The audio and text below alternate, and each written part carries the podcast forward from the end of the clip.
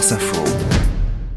L'étoile du jour, bonjour Marion Lagardère. Bonjour Laurent, bonjour à tous. Vous la décernez à celui qui a convaincu des braconniers de devenir des gardiens de la nature. Oui, on parle du biologiste indonésien euh, Siafyudin Yusuf qui a effectivement inspiré ces reconversions incroyables. Ça se passe à 11 000 km d'ici, en Indonésie, dans l'archipel de Spermonde, un chapelet de 120 îles paradisiaques qui sont protégées par une immense barrière de corail, ou plutôt qui étaient protégées puisque les coraux ont quasiment disparu, décimés par 30 ans de braconnage. En fait, dans les années 80-90, pour répondre à la demande de poissons exotiques et profiter du boom de ce nouveau marché, beaucoup de pêcheurs locaux se sont mis à la pêche à l'explosif qui consiste tout simplement à balancer de la TNT dans le récif pour en faire sortir les poissons qui y trouvent refuge, pratique qui s'est généralisée au point de transformer euh, ce milieu merveilleux, grouillant euh, de vie multicolore en un véritable cimetière. C'est dans cet état que le biologiste marin Siafudin Youssouf, 54 ans, a trouvé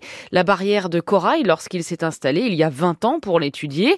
Alors il y est allé euh, étape par étape, d'abord observer, ensuite diagnostiquer, publier ses résultats et enfin aller au-delà de la simple constatation et agir, trouver une solution pour restaurer ce qui pouvait l'être. Et la solution était toute simple, il fallait parler avec les braconniers. Ce que j'ai fait, explique-t-il à l'agence Reuters, je me suis intéressé à leur vie, j'ai partagé leur quotidien, je suis entré dans leur cercle. Siyafudin Youssouf comprend que ces hommes pêchent à la dynamite parce que c'est l'option la plus rémunératrice qui s'offre à eux piller leurs propres ressources pour la revendre sur les marchés de produits exotiques en pleine expansion. L'explosif s'est imposé pour pêcher euh, plus jusqu'à ce qu'il n'y ait plus rien, ni pour les acheteurs étrangers, ni pour les estomacs locaux. Le biologiste leur a donc proposé un emploi inattendu, devenir à ses côtés les gardiens et les reconstructeurs de la barrière de corail. Une poignée d'entre eux a dit oui, a dit oui, et les autres ont suivi, comprenant que le retour des poissons dépendait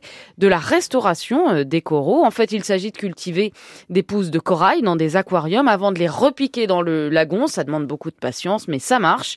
Aujourd'hui, CF Yudin Youssouf peut s'enorgueillir d'avoir fait revivre 11 hectares de récifs. Il dit que c'est modeste, mais que rien n'est impossible, qu'il faut juste toucher des esprits et les consciences. La nature ensuite reprend très vite ses droits, encore faut-il les lui laisser, encore faut-il oser changer.